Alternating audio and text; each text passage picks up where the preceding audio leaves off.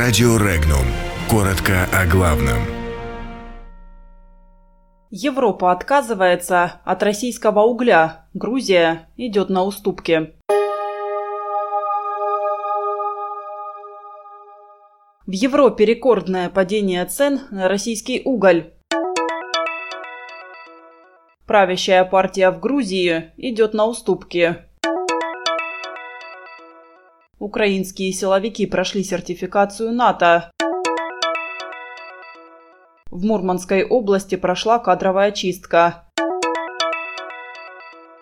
Жители России высказались о четырехдневке.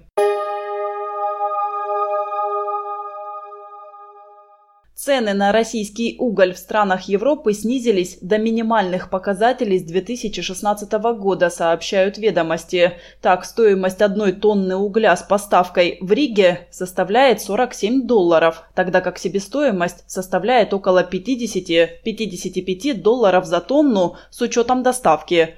Причина падения цены на российский уголь – теплая зима в Европе, избыток угля на складах, а также нарастающая тенденция по замещению угля сжиженным природным газом. Эксперты полагают, что отчасти возместить спрос удастся за счет продажи угля в страны Азии.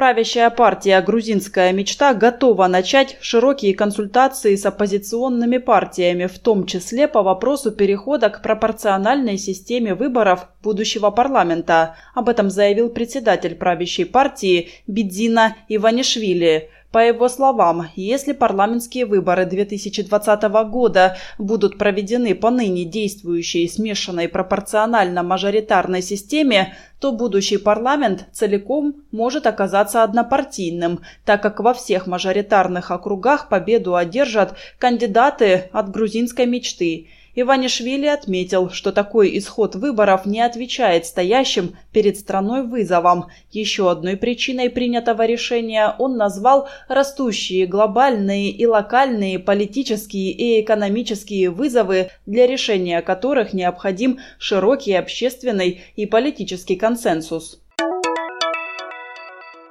140-й Центр сил спецопераций Вооруженных сил Украины прошел сертификацию как подразделение сил быстрого реагирования НАТО, сообщил украинский милитарный портал. Экзамен проходил в Литве. Авторы сообщения утверждают, что якобы Украина стала первой страной, не являющейся членом НАТО, чье формирование смогло получить данную сертификацию.